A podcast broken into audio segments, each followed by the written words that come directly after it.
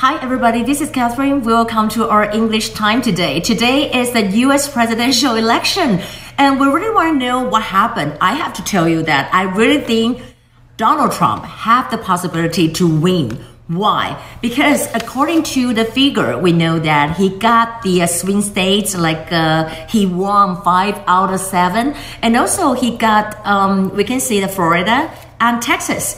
So in the View with Catherine Chang today, I talk about that. And also, I want to share with you with some of the vocabularies here. Uh, we're talking about 摇摆州. How do you say 摇摆州? It's a swing state. Swing state 就是摇摆州的意思。那当然，在今天哈，我们可以看到了 over here。虽然说看到这个 number，we know that Joe Biden just got you know 238 and Donald Trump is 213. However, there are some areas they didn't point it in. For example, I want to if I have the map here, I just want to show you that there are some uh, places that they didn't count the electoral vote. For example like um, uh, Michigan or uh, Pennsylvania or Georgia, they didn't put it in. So if they put it in, then probably Donald Trump will win.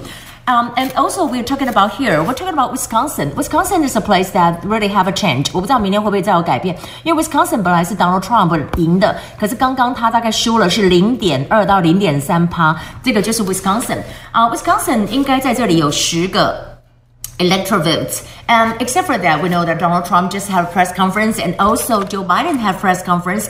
Um, they have different things saying that, you know, Donald Trump said that they want to go to the Supreme Court. 他就说，哎，我不能这样，我要找最高法院，不能说我现在到半夜四点还有不断的有票数进来。可是这个真的是美国现在的制度真的很奇怪，它就是有规定说，你如果寄票寄晚一点的话就可以。Uh, for example, we said Pennsylvania, you can wait like until November 6th, and some of the places you can wait until November 13. That is ridiculous because in Taiwan we just, you know, have the election and we counted the vote and that's it. And here is Joe Biden. Joe Biden said that this was going to this was going to go long，就说哦，这个会很久。他可能有一点讶异，说在 Pennsylvania 或者在 Florida 他并没有赢，但是他觉得我因为我的人可能是用那种叫做 postal vote，就是邮寄的，所以我可能要等一会儿。那这我们还有一些 vocabulary here，you know。Donald Trump said that he will declare the victory and he will not make any uh, play any game. So declaring the victory, declaring the victory 就是宣布胜利。那当然在这里还有一件事情，就是说有人这个数百万通电话接到说，OK，叫你待在家里不要出去。所以现在 FBI 都要研究说这个到底是什么？这个叫做一种很奇怪的，叫做哦 mystery，mystery 神秘的。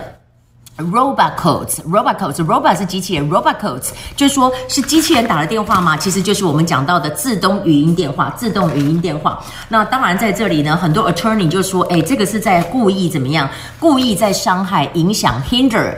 The voters，而且在这里还有讲到说，it's really disheartening。disheartening disheartening 是什么呢？disheartening 就表示说，真的是让人家觉得非常非常的痛心哈。你可以看到，hinder 就是阻碍，hinder 就是阻碍，disheartening 就是令人沮丧的，令人沮丧，就是说怎么会有人做这种事情，真的令人沮丧的。那当然，我们在这里还有看到的，就是包括了，嗯，啊，Bloomberg said something about。our President Tsai that this is like women are leading Taiwan's public relations war against China.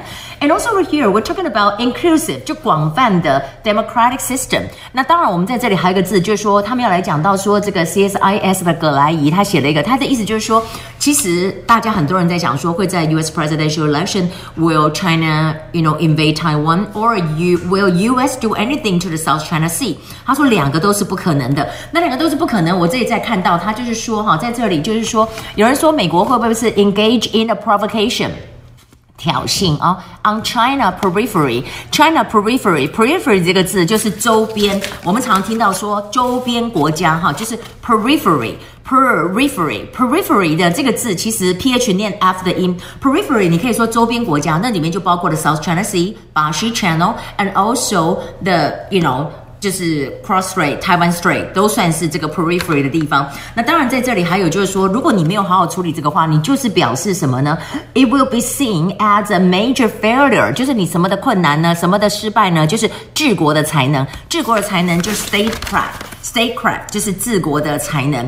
Okay, that would be the view for today. I I don't have time for the book, but you know, actually you can look in the book for some conversation. But tomorrow I think there are gonna be something new for the U.S. presidential elections result. So we'll tune in.